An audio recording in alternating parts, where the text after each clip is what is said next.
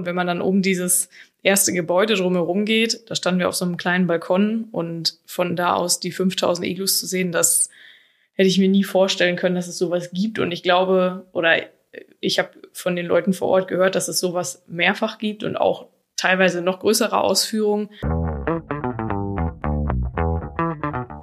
Hi, ich bin Ann-Christine. Und ich bin Frederik. Und ihr hört Weitergedacht von Top Agrar. Wir zeigen euch innovative Höfe und Projekte, die Lösungen für die kleinen und großen Fragen in der Landwirtschaft suchen. Oder schon gefunden haben. Diese Folge wird präsentiert von Hempels Calftel. Seit über 40 Jahren ist Hempels Calftel ein anerkannter Branchenführer in der Herstellung und in dem Verkauf von Kälber-Iglus und Kälberhütten. Seit mehr als zwei Jahrzehnten sind sie auch in Deutschland tätig und haben das Privileg, ihre qualitativ hochwertigen Kälber-Iglus an zahlreiche Kunden in ganz Deutschland zu liefern.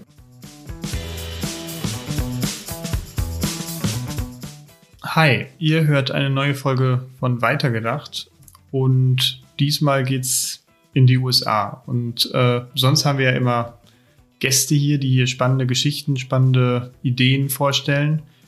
Ähm, aber wir haben auch eigene spannende Geschichten zu erzählen. Diesmal nämlich Ann-Christine. Ann-Christine ist quasi meine Gästin heute. Hi, Hi zusammen. Ich bin auch mal wieder da. Genau, und sie war in den USA. Sie war in Wisconsin mit der Firma Hempel und hat dort Kälberaufzuchtbetriebe und auch die von dem Kälber Iglo-Hersteller Hempel die äh, Werke besucht und möchte uns davon erzählen, weil wir glauben, das ist super spannend, mal die Unterschiede zu sehen. Wie läuft das in Deutschland ab? Wie ist das in den USA? Die Dimensionen sind offensichtlich ganz andere und ich würde dich mal bitten, Ann-Christine, wie war eigentlich so dein erster Eindruck, als du gelandet bist in den USA, so durch die Landschaft da zu fahren in Wisconsin? Ja, im Prinzip, dass man in so einer komplett anderen Welt irgendwie drin ist. Also man fährt da meilenweit über relativ plattes Land und es sind super viele Feldfrüchte irgendwo angebaut. Immer wieder fährt man an diesen klassischen roten Scheunen vorbei, die man sich so vorstellt, wenn man an amerikanische Bauernhöfe denkt. Und es sind in Wisconsin wirklich unglaublich viele große Milchviehbetriebe zu sehen. Ähm, genau, und davon haben wir uns auch welche angesehen, aber halt eben vorrangig dann die Kälberaufzucht. Äh, wenn ich richtig das gelesen hatte in deinen Berichten, war ja auch Wisconsin der Bundesstaat mit den zweitmeisten Kühen und insgesamt gibt es in den USA 1,2 Millionen Kühe. Dementsprechend ja auch eine Menge Kälber. Deswegen ist da ja auch ein, eine große Frage, wie läuft dort die Kälberaufzucht ab? Ähm, dazu warst du auch auf Betrieben, die halt zum Beispiel über 5000 Kälber in Iglus gehalten haben. Ähm, wie ist das so im Vergleich bei einem typisch deutschen Betrieb, dass wir einmal so die Größenvergleiche vielleicht hinbekommen? Also ich glaube, so pauschal ähm, kann man nicht sagen, wie viele Kälber ein deutscher Betrieb hält. Ich meine, im Bundesdurchschnitt sind es 70 Kühe pro Betrieb. Daraus lässt sich ja schon die ähm, Anzahl der Kälber ableiten. Grundsätzlich ist es so, dass wir in Deutschland viele familiengeführte Betriebe haben, teilweise auch mit Fremdarbeitskräften, aber eben nicht in dem Maße wie in den USA. Ähm, wir haben auch teils große Milchviehbetriebe, auch mit 1000 Kühen und mehr. Aber die Regel ist es halt nicht bei uns, würde ich sagen. Ähm, genau, und die Kälber von den Haltungssystemen denke ich schon relativ unterschiedlich. Also viele, die in Iglus gehalten werden ähm, oder auch diese Indoor-Boxensysteme, wo wir ja später auch nochmal drüber sprechen. Ähm, teilweise auch Eigenbaulösungen. Also ich glaube, da ist die Bandbreite ähnlich groß wie in den USA. Mhm. Genau, diese verschiedenen Systeme bei der Kälberaufzucht, da haben wir gleich verschiedene Betriebe, die auch äh, verschieden arbeiten. Könntest du vielleicht eben schon mal so einen Überblick geben, was sind typische Aufzuchtsysteme? Was für Varianten gibt es da eigentlich neben den Iglus? Ähm, also Aufzuchtsysteme, ich würde sagen, viele Milchviehbetriebe ziehen ihre Kälber selbst auf, auf dem, also auf dem Milchviehbetrieb selbst. Ähm, es gibt auch einige, wo die Jungviehaufzucht ausgelagert ist, aber dann ganz oft erst nachdem die Kälber von der Milch abgesetzt sind. Ähm, da wir eh in Deutschland eine Tran Transportbeschränkung unter 28 Tagen haben, aber da kommen wir sicherlich später auch nochmal drauf. Ähm, und ja, wie gerade schon gesagt, ist von Iglus bis Boxensysteme oder ähm, selbstgebaute Lösungen ist, glaube ich, schon viel dabei. In Deutschland ploppt die paarweise Kälberhaltung immer mehr auf oder es wird ja immer mehr zum gesellschaftlichen, aber auch ja zum gesellschaftlichen Thema, aber auch innerhalb der Branche. Ähm, oft sind die Kälber erst in Einzelhaltung und dann später in Gruppen aufgestellt. Manchmal gibt es noch einen Zwischenschritt, dass man erst Einzel, Paar und dann Gruppenhaltung hat. Ähm, ich glaube, da sind Betriebe sehr verschieden aufgestellt. Okay, ähm, da würde ich vorschlagen, wir sprechen mal über den ersten Betrieb oder einen der Betriebe, die du besucht hast und den ersten, den wir hier uns vorgenommen haben. Das ist der Betrieb von Jay Hall und äh, so heißt auch der Betrieb und da haben wir vorhin schon drüber gespaßt, dass Jay quasi der Vorname einfach nur das J ist und nicht mehr. Ähm, und der hat sich spezialisiert auf reine Kälberaufzucht. Der äh, hat 5000, über, über 5000 Kälber-Iglus Du hast ein Bild davon gezeigt, das äh, kann man auch in deinem Top-Agrarbericht im Heft äh, sehen. Das sieht einfach komplett verrückt aus, weil es einfach eine Landschaft aus diesen weißen Hütten ist. Ähm, kannst du mal so erzählen, was er da so macht? Ja, also genau, Jay Hall ist Kälberaufzüchter im Lohn. Also er zieht die Kälber für andere Milchviehbetriebe aus ähm, seiner Region auf und es war wirklich so, wir kamen auf den Betrieb und man sieht so klassischen Hofschild mit Halls Car French und ähm, einer amerikanischen Flagge. Und wenn man dann um dieses erste Gebäude drumherum geht, da standen wir auf so einem kleinen Balkon und von da aus die 5000 Iglus zu sehen, das hätte ich mir nie vorstellen können, dass es sowas gibt. Und ich glaube, oder ich habe von den Leuten vor Ort gehört, dass es sowas mehrfach gibt und auch teilweise noch größere Ausführungen. Ähm, genau, und Jay Hall, der holt eben die Kälber von Milchviehbetrieben in der Region ab, ähm, in der Regel am Tag der Geburt, also genau im Alter von wenigen Lebensstunden, muss man sagen. Und dann kommen die Kälber bei ihm auf dem Betrieb erstmal in so eine kleine Gruppenhaltung. Also meistens holt er ja eine Gruppe von einem Milchviehbetrieb an Kälbern ab ähm, dann kommen die auf seiner, auf seinem Kälberaufzuchtbetrieb in der Gruppe, werden da erstmal mit den wichtigsten Dingen versorgt. Er zieht eine Blutprobe, um zu gucken, ob die Kolostrumversorgung gut ist. Ähm, am zweiten Tag werden sie enthornt. Die Kälber haben da die Chance, sich so ein bisschen an die Außentemperatur anzupassen. Also letztendlich kommen sie aus demselben Bundesstaat, aber haben da so ein bisschen Zeit, erstmal anzukommen und sich zu akklimatisieren, bevor es dann nach drei Tagen in die Einzeliglus geht. Mhm. Und wie weit sind da so schon die Wege von quasi den Milchviehbetrieben, wo die Kälber geboren werden, zu äh, Jay Halls Farm? Ah, das hat er nicht so genau gesagt, aber er meinte schon re regional. Ähm, wenn ich mich recht erinnere, hat er von zwei Stunden maximal im Weg gesprochen. Ähm, aber wie genau die Routen aussehen, er, das weiß ich nicht. Und er sagte zum Beispiel, dass er mit einem Anhänger, mit einem Doppelstockanhänger, ähm, kann er bis zu 120 Kälber transportieren. Ähm, und die werden vermutlich von mehreren Betrieben kommen. Also bis er seine Runde gedreht hat, ähm, dauert es, glaube ich, schon einen Moment. Okay, und äh, als du von Kolostrum sprachst, wird dann die Erstversorgung quasi mit der, mit der Biesmilch, mit dem Kolostrum äh, schon auf den Höfen, wo die Kühe, äh, wo die Kälber geboren werden, gemacht? Oder äh, wie ist das dann bei Jay Hall, wenn die überprüfen, sind die ausreichend versorgt? Dafür zieht er ja auch die Blutproben. Äh, weil wenn das jetzt auf dem, erst bei seinem Betrieb wäre, in der Aufzuchtstation, ist das ja schon relativ lange nach der Geburt, oder? ja, genau. Ja, also die Erstversorgung findet auf den Geburtsbetrieben statt. Ähm, da gibt's dann die erste Portion mit Biestmilch. Ähm, genau, und dann hat ja jede Farm so das eigene System. Also Ohrmarken werden auf jeden Fall auch eingezogen. Manche desinfizieren noch den Nabel. Ähm, das kommt immer so ein bisschen drauf an. Aber das, was erledigt werden muss, vor allen Dingen Ohrmarken und Biestmilch, das passiert auch. Und Jay Hall überprüft das dann im Endeffekt, um zu wissen, ob man irgendwo nochmal nachgreifen muss. Ähm, und er lässt mit der Blutprobe auch den BVD-Status überprüfen. Das ist in Deutschland ähm, Pflicht und gang und gäbe. Ähm, das wird im Prinzip mit den gelben Ohrstanzen in der Ohrmarke überprüft. So kennen wir es ja hier in Deutschland. Das ist da in Wisconsin keine Pflicht und er überprüft es aber trotzdem für sich selbst. Okay. Ähm, wir hatten schon zu Beginn diese, diese eindrückliche Größe, die du beschrieben hattest, als du da äh, quasi von diesem Balkon diese über 5000 Iglus da gesehen hast. Äh, da finde ich ganz spannend der Werdegang von Jay Hall, weil das war ja nicht von Anfang an so ein großer Betrieb und äh, kannst du den vielleicht einmal nachzeichnen, äh, wie er entstanden ist und wie er gewachsen ist?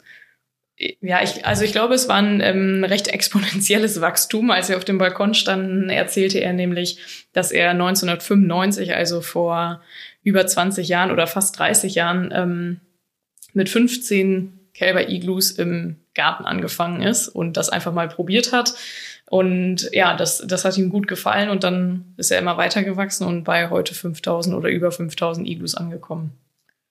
Und wie lange sind dann die Kälber quasi bei ihm und was passiert dann als nächster Schritt? Kannst du das auch nochmal? Genau, die Kälber sind ähm, bis zum Absetzen bei ihm, beziehungsweise noch eine kurze Zeit danach, wo sie dann in Gruppen sind. Und wenn ich es recht im Kopf habe, sind, gehen sie nach 180 Tagen ähm, entweder zurück zu den Geburtsbetrieben oder eben weiter zu einem Rinderaufzuchtbetrieb. Das bedeutet dann, ähm, Rinderaufzuchtbetriebe sind oft in Texas oder Colorado, teilweise Nebraska ähm, oder noch anderen Bundesstaaten, die sich dann eben auf die Rinderaufzucht spezialisiert haben. Ähm, teils sind die Transportwege dahin sehr weit. Ähm, 20 Stunden sind da nicht unbedingt selten. Genau, und da sind die Tiere dann im Prinzip im Alter von etwa fünf Monaten bis kurz vorm Abkalben und kommen dann eben als tragende Rinder wieder zurück und kriegen dann selber ihren Nachwuchs auf der ursprünglichen Milchviehfarm, wo sie herkommen. Okay, also im Prinzip haben die äh, Fersen dann eine Reise einmal quer durch die USA hinter sich. Äh, erstmal, sag ich mal, noch relativ nah von der Geburt zu Jay Hall, von da nachher äh, zu den Aufzuchtbetrieben, die dann in, im Süden der USA eher sind. Und dann kurz bevor sie kalben, geht's dann wieder zurück auf die Farm im Norden der USA. Wahrscheinlich wird das jetzt nicht nur Wisconsin sein, aber äh, in deinem Bericht hattest du geschrieben, scheinbar, das wird gemacht, weil es im Süden günstiger ist, die Rinder zu halten. Äh, kannst du da vielleicht noch ein bisschen zu den Kosten sagen? Also zu den Kosten haben die ähm, nichts gesagt, was die Rinderaufzucht betrifft, weil ich habe ja, also ich habe ja keinen Rinderaufzüchter besucht, aber Personal scheint dort günstiger zu sein, auch die Futtergrundlage. Ähm, genau, und es ist auch das Ding, dass in, also in Deutschland haben wir zum Beispiel eine Beschränkung durch Großvieheinheiten, die eben an landwirtschaftliche Fläche geknüpft sind. Ähm, ich weiß nicht, ob, also beziehungsweise ich bin mir sicher, dass es in in den USA nicht unbedingt in Großvieheinheiten gerechnet wird, aber die, es gibt dort auch eine Obergrenze für, ähm, für den Rinderbestand. Und die Rinderaufzucht wird genau aus dem Grund ausgelagert, dass man halt mehr Kühe beziehungsweise kleine Kälber vor Ort halten kann und eben die, die Rinderaufzucht dann auslagert. Ähm, genau, und bei Jay Hall, da wurde im Prinzip ein Tagessatz berechnet. Das waren 4,10 Dollar pro Tier und Tag, ähm, was er im Prinzip den Milchkuhbetrieben in Rechnung stellt um die Kälber aufzuziehen. Hm, das kann sich dann jeder selbst mal 5000 ausrechnen, was da dann bei rumkommen kann. Ähm, dann würde ich vorschlagen, wir fahren mal virtuell weiter zu einem anderen Betrieb, den du besucht hattest. Äh, ich habe mir das bei Google Maps mal angeguckt. Ich glaube, der ist da am, äh, ist das der Lake Michigan? Äh, ja. Auf jeden Fall relativ nah am Wasser äh, von einem der großen Seen dort. Äh, das war, und jetzt von Namen her muss man das nicht verwechseln mit der Bonanza-Serie, aber das war die Ponderosa Range von, äh, hilf mir bitte auf die Sprünge. Familie Pagels. Pagels Ponderosa Range, genau. Ähm, auch kein Kleinbetrieb. Kannst du da einmal sagen, was da so äh, hintersteckte? Auf jeden Fall. Ähm, Pagels Ponderosa ist eine Farm mit 5600 Kühen. Ähm, die haben eine Drei-Rassenkreuzung. Also da gibt's Holstein Friesen, die wir auch hier aus Deutschland, sage ich mal, kennen, Ayrshire und Jerseys und ähm, genau die drei Rassen mehr oder weniger wild miteinander gekreuzt. Ähm, und auf der Farm, oder das ist eine Farm, die die Kälber selber aufzieht, allerdings an einem anderen Standort, der ist gute zwei Meilen entfernt. Ähm, und da haben die im Prinzip ihr eigenes Kälberdorf. Kälberdorf heißt dann aber auch, dass da dreieinhalbtausend Jungtiere stehen. Also ähm, die kleinen Kälber jetzt in den Einzel Einzelboxen, sage ich mal, das sind gut anderthalbtausend, aber auch schon einfach wahnsinnige Dimensionen. Hm. Also wir kamen auf diese Kälber Ranch und ähm, Sean Miller, der eben der Manager davon oder für die Kälber ist, der sagte, na ja, wir haben hier 26 Ställe und die sind in alphabetischer Reihenfolge. Und da muss man auch einfach mal bedenken, dass das Alphabet nur 26 Buchstaben hat. Also das System ist bis jetzt ausgeklügelt. Mal gucken, ob die irgendwann noch erweitern und welche Buchstaben dann dazukommen. Da müsst ihr, zur Not müsst ihr irgendwann auf chinesische Zeichen ausweichen. Da gibt's dann auch genügend.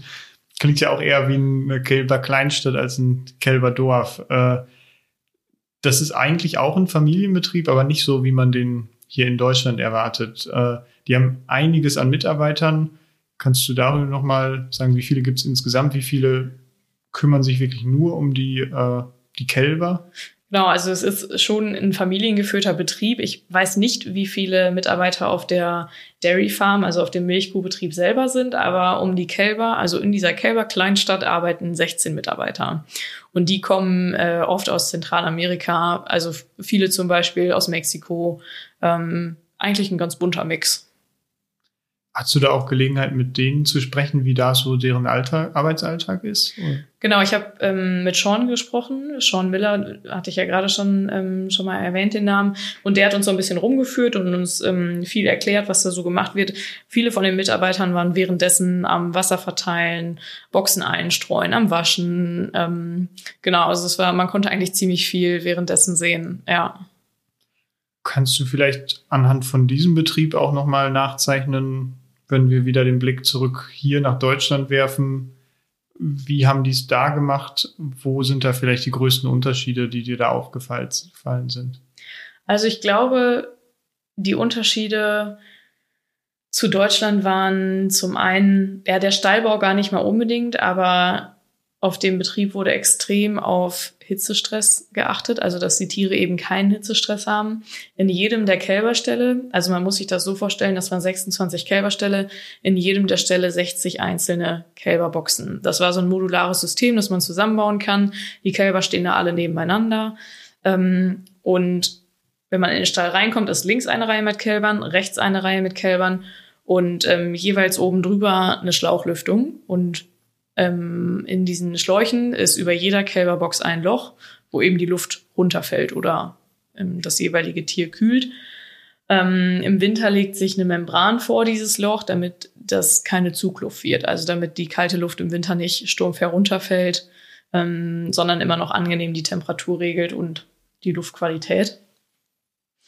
Ähm, und ansonsten würde ich sagen, dass die bei Pegels von der Rosa und auch bei Jay Hall sehr, sehr starke Arbeitsroutinen haben. Also da ist viel automatisiert, ähm, es wird viel mit Maschinen erledigt, es gibt ganz, ganz feste Routinen, die Mitarbeiter wissen jeden Tag ganz genau, was zu tun ist und es wird vieles in gleichbleibender Qualität erledigt. Also zum Beispiel werden die Boxen zweimal die Woche eingestreut, bei Bedarf auch noch mal ein drittes Mal.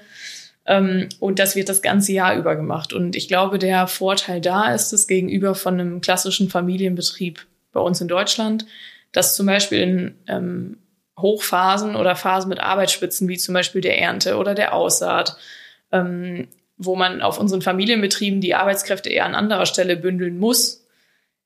Das passiert bei Pagels nicht, weil diese 16 Mitarbeiter sich das ganze Jahr immer nur um die Kälber kümmern können. Und ähm, ich glaube, deswegen erreichen die einen sehr gleichbleibenden Hygienestandard dort. Hm ist wahrscheinlich wirklich einfach auch der Größenvorteil, weil hier kann man nicht so spezialisiert arbeiten und dementsprechend nicht so, sag ich mal, so rationalisieren, dass man wirklich da so, so, ein, so ein Schema entwickeln kann, weil es kann hier, wenn es ein Familienbetrieb ist, der ja natürlich nicht so ausgestattet ist mit Arbeitskräften, der kann mal irgendwie Not am Mann sein und dann äh, rufen dann auch noch andere Arbeiten und die Melkarbeit und so, die muss ja dann auch alles noch erledigt werden. Ne? Ja, das denke ich auch. Beziehungsweise auf, ich glaube, auf manchen größeren Betrieben in Deutschland ist es auch schon so, dass man ähm, ein oder zwei Leute, sage ich mal, für die Kälber abstellt und ähm, da die Verantwortlichkeiten nochmal wirklich ganz strikt trennt. Aber klar, in der Größe ist es natürlich, da hat man einfach andere Möglichkeiten. Hm. Gab es denn noch andere Aspekte, die dir aufgefallen sind? Ähm, ja, also was mir zum Beispiel auch gut gefallen hat, ist, dass die Kälber kurz nachdem sie abgetränkt werden in Zweierhaltung kommen. Ich glaube, also ich habe das System ja jetzt wirklich nur an einem Nachmittag gesehen und man müsste es vielleicht länger erleben, um sich wirklich selber auch ein Bild von den Kälbern machen zu können. Aber die Kälber haben auf mich alle einen ganz guten Eindruck gemacht. Ähm, und ich denke, die paarweise Haltung, bevor die Tiere in, in eine größere Gruppe gehen, ähm, denke ich, ist durchaus sinnvoll. Was natürlich die Frage ist, wenn gerade das Absetzen hinter einem liegt, dann ähm, bedeutet das ja schon mal Stress für die Kälber. Und dann gibt's noch einen neuen Boxenkollegen. Das kann manchmal ja auch Stress bedeuten. Ähm, aber wie gesagt, die Kälber sahen gut aus dort. Ähm, was ich glaube, ist, dass wir bei den Milchmengen manchmal ein bisschen besser sind oder dass wir einfach schon mehr Milch in unsere Kälber ähm, hineinbekommen. Das ist da noch sehr minimalistisch, würde ich sagen. Ähm, genau. Und die, die Kälber dort saufen halt aus, aus normalen Eimern. Ähm, der, der hat halt eben keinen Nuckel. Okay, also quasi äh, Kopf von oben rein. Genau. Äh, dann geht der Kopf auch mal halb bestimmt rein, wenn die da ein bisschen stürmisch sind. Äh, was mich auch noch interessieren würde, so ein Betrieb, der ist ja einfach schon nicht klein. Du sagtest, äh, wenn die von A bis Z durchnummeriert sind, die äh, Ställe, dann muss das ja auch schon äh, einiges an Gebäuden sein. Wie ist so ein Betrieb da gelegen? Also der wird ja nicht so am, an einem Dorfrand, wie man hier äh, zum Beispiel im Münsterland, wo wir hier sind, äh, einfach gelegen sein. Ist der einfach mitten im platten Land oder wie kann man sich das vorstellen? Ja, mehr oder weniger. Also es sind wirklich, wie anfangs gesagt, diese meilenweiten Straßen, die man da fährt und einfach nur an endlosen Feldern vorbei. Und da sind halt immer wieder die Betriebe und die, die leben dort einfach in einer anders strukturierten Landschaft als wir hier. Also ich meine, wir beiden kommen aus dem Münsterland zum Beispiel. Da ist es auch wirklich noch mal kleiner strukturiert als zum Beispiel in den östlichen Bundesländern in Deutschland. Ähm, aber grundsätzlich haben die da einfach ganz andere Größen und Flächenverhältnisse und dadurch auch die Möglichkeiten, ihren Betrieb so auszubauen. Also der, die Dairy Farm bei Pagels Ponderosa selbst, die lag an der, an der Hauptstraße. Ähm, und der, die Kälber, die Kälber Ranch, die war, wie gesagt, drei Meilen entfernt. Man fuhr dann, äh, ist einmal so rechts, links abgebogen, fuhr durch ein kleines Waldstück durch und ähm, kam dann an der Farm raus und die war einfach platztechnisch musste die sich auch nicht begrenzen. In der Mitte ist dann ein großer Schotterweg, da kommt einem schon mal so ein Truck entgegen, die man auch äh, einfach aus diesen, ja, diese typisch amerikanischen Trucks und ja, da kann eigentlich jeder, jeder so fahren, wie er will. Die Ställe sind da alle nicht zu eng gebaut. Ja. Ähm, vielleicht abschließend äh, würde ich nochmal diesen Vergleich USA-Deutschland nochmal ein bisschen äh, ja, hervorheben wollen. Und zwar hast du da auch schon in deinem wieder, ich finde auch sehr spannend, diesen Beitrag gibt es bei Topagra Online oder auch im Heft, also gerne den auch einmal durchlesen, da gibt es auch noch ein paar Details. Ähm, da hast du auch einen Kommentar geschrieben, was du gut fandst, was du nicht gut fandst äh, im Vergleich zu Deutschland. Kannst du das noch mal ein bisschen mehr ausführen? Ja, ähm, gerne. Also ich, ich finde, wir können, wir gucken oft in die USA und ich glaube, das können wir auch tun, weil zum Thema Hitzestress sind die wirklich, wirklich gut aufgestellt, sowohl in den, in, in den Kuhstellen als auch bei den Kälbern. Und ich glaube, da können wir uns eine Menge von abgucken. Die haben zum Beispiel an den Kälber-Iglus auf der Farm von Jay Hall stehen die ja das ganze Jahr draußen, auch bei 30 Grad und auch bei minus 10. Ähm, da gibt's zum Beispiel oft so Ventilationsklappen, die man drehen kann, dass ähm, nochmal Luft ähm, besser ins Iglu reinströmt. Die richten zum Beispiel ihre Iglus auch anders aus. Also im, im Sommer stehen die nach Norden gerichtet und mit Sand eingestreut, um so ein bisschen mehr die Hitze ableiten zu können von den Kälbern. Und im Winter sind sie mit Stroh eingestreut und nach Süden gerichtet, einfach um besser zu isolieren. Ähm, wie gesagt, bei Pagels Ponderosa mit der Schlauchlüftung, das ist da einfach selbstverständlich. Und ich glaube, da können wir uns eine Menge abgucken, weil unsere Sommer auch ehrlich gesagt nicht kälter werden in den letzten Jahren.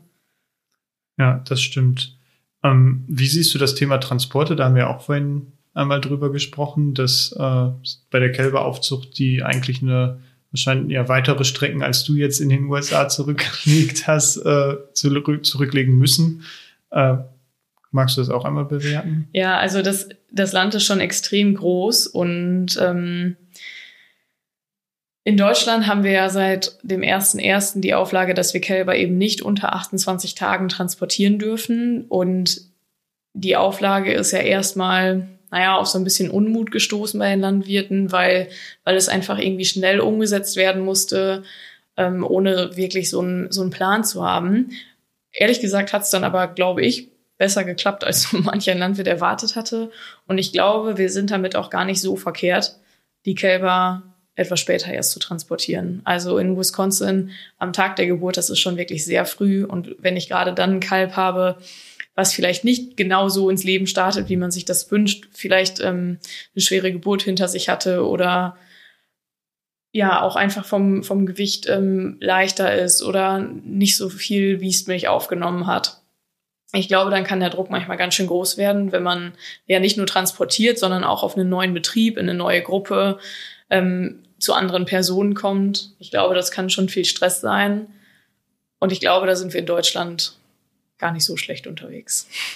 Okay, klingt von, für mich so, dass äh, eigentlich beide, beide Arten der Landwirtschaft hier voneinander lernen könnten, wo äh, der eine vielleicht ein bisschen besser im Hitzeschutz ist, der andere dafür tierfreundlicher, was Transportregeln auch angeht. Ähm, zum Abschluss vielleicht, da habe ich dich, äh, glaube ich, auch nicht vorgewarnt, dass ich in die Richtung frage, was nicht landwirtschaftlich ist, was hat dir generell vielleicht an den USA am besten gefallen? Hast du da auch noch, sage ich mal, den allgemeinen Reiseeindruck? Oh, da fällt mir vieles Gutes ein. Also zum einen ähm, mochte ich wohl die Mentalität von den von den Leuten vor Ort, auch mit der Truppe oder die die Menschen, die ich dort kennenlernen durfte, auch die Farmer. Ich mag die Einstellung von den Farmern im Speziellen. Mir hat zum Beispiel eine Landwirtin gesagt, ähm, keep it always simple and easy. Also halt es immer so einfach wie möglich. Und das spiegelt auch, glaube ich, ganz gut deren Arbeitsweisen wieder. Also viel ähm, zu automatisieren, gute Routinen zu entwickeln. Ähm, das hat, das hat mir wirklich sehr gut gefallen. Ähm, ansonsten gab es dort leckeres Essen und äh, wir, wir hatten super gutes Wetter im Mai. Das war schon wirklich toll dort. Ach, und wir waren auf einem Baseballspiel. das war auch eine ganz coole Stimmung da im Stadion. Und äh, das Team, für das wir da waren, die Milwaukee Brewers, die haben sogar gewonnen.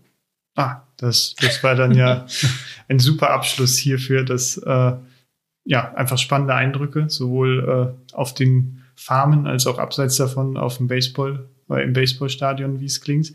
Äh, vielen Dank für die Einblicke dir. Ähm, ich würde vielleicht so an unsere Hörerinnen und Hörer, falls ihr gerne mehr solche Arten von Folgen haben wollt, äh, schreibt uns gerne. Das äh, können wir dann bestimmt einrichten. Äh, es gibt immer mal wieder Redakteure oder Redakteurinnen, die auch im Ausland unterwegs sind. Ähm, ja, von daher denke ich erstmal sind wir hier soweit durch. Wir haben einen Blick über den großen Teich geworfen und äh, ich weiß nicht, steht bei dir schon eine neue Reise an? Wahrscheinlich nicht ganz so schnell. Oder? nee, leider noch nicht, aber ich wäre wohl offen dafür. aber genau, ansonsten schaut gerne ins Heft rein. Da ist äh, nochmal der ausführliche Beitrag. Bei ähm, Instagram haben wir zum Beispiel ein bisschen was gemacht. Ähm, klickt euch da gerne durch. Wenn es euch gefallen hat, gebt uns ein paar Sterne, wo immer ihr uns hört. Und falls ihr mehr zu den Folgen wissen wollt, schaut doch mal auf den Topagrar-Accounts bei Instagram und Co. vorbei. Oder auf unserer Website. Die Links dazu findet ihr in den Show Notes.